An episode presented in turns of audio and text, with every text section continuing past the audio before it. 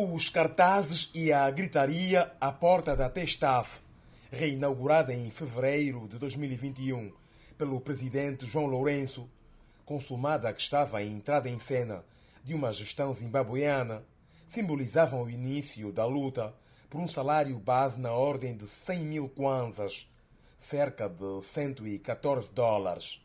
A voz da América, o líder da comissão sindical, Euclides dos Santos, o que nós estamos aqui a, a, pedir à empresa é que aumente pelo menos o nosso salário, 100 mil seja o nosso salário teto, acima de 100 mil com os bônus. Agora, o que não conseguimos entender é como é que numa indústria a área produtiva é a área menos valorizada. Mas nós também não estamos a pedir só aumento salarial para a área produtiva, é extensiva para todos. Não é possível que um operador e um engenheiro, nesse caso os nossos supervisores, a ganharem um salário que corresponde à compra de um saco de açúcar. Não é possível que com o historial que a indústria teste tem, os trabalhadores ganham um saco de açúcar.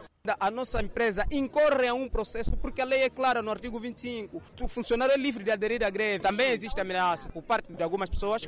Outra situação passível de processo judicial é, de acordo com o líder sindical, a inexistência de qualificador ocupacional.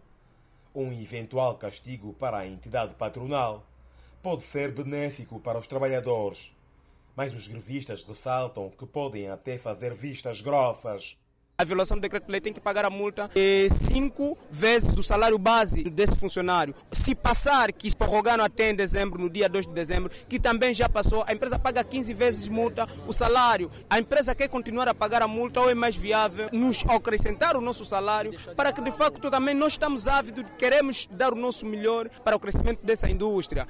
A comissão sindical diz que observou os pressupostos da lei, mas fonte da Testaf afirma que a greve é ilegal devido à entrega tardia do caderno reivindicativo, por via do qual os trabalhadores pedem igualmente esclarecimentos sobre o quadro econômico da empresa. À hora do envio desta peça, aguardávamos ainda por um esclarecimento dos recursos humanos. Benguela João Marcos, Voz da América.